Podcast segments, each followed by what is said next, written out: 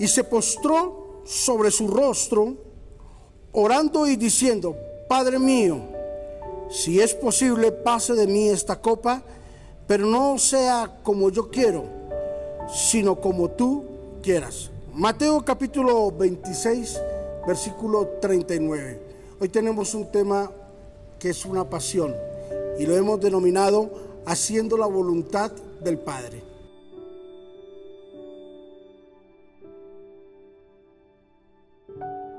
Fue allí, en el huerto de Getsemaní, donde Jesús promulgó unas palabras y pudo exponer públicamente de que estaba preparado para asumir el reto y para asumir la tarea delegada por el Padre de salvar la humanidad.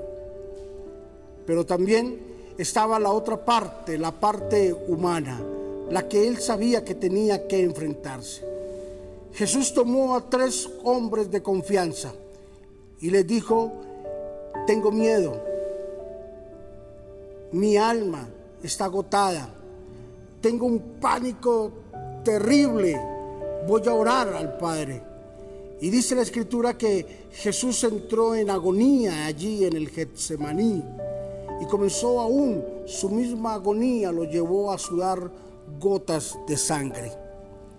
Mientras que Jesús estaba en esa agonía, porque sabía lo que se le iba a, venir encima, lo que él debería de enfrentar, la Biblia, la palabra del Señor dice que Jesús en su parte humana le decía al Padre que era muy duro, que si era posible que pasara de él esa copa, pero que no se hiciera la voluntad de él. ¿Sabes que hacer la voluntad del Padre en muchas ocasiones no es fácil? Porque siempre se interpone nuestras ideas, nuestras fuerzas, nuestra propia voluntad. Hacer la voluntad del Padre conlleva a negarnos a nosotros mismos.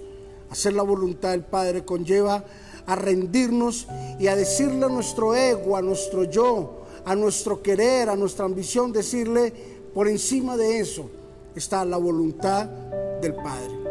Hoy yo quiero animarte quiero decirte que si tú colocas todo lo que tú tienes, tus planes, tus recursos, tu empresa, tu casa, tu familia, tus hijos, tu esposo, tu esposa, en las manos del Señor, Dios no te va a defraudar.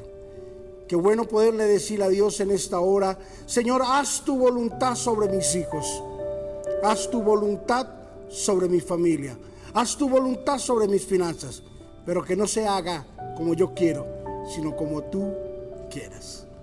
Padre, qué maravilloso, Señor Jesús, que nos den la oportunidad en este día de poder escuchar esta palabra de parte tuya.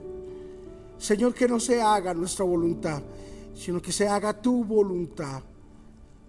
Señor, que aunque no estemos de acuerdo, que aunque sea un momento muy duro, que aunque a nosotros no nos parezca, Señor, podamos tener el entendimiento de decir, que se haga tu perfecta voluntad. Señor, hoy oro por todos mis hermanos y mis amigos que me están escuchando, Señor, en cualquier lugar del mundo.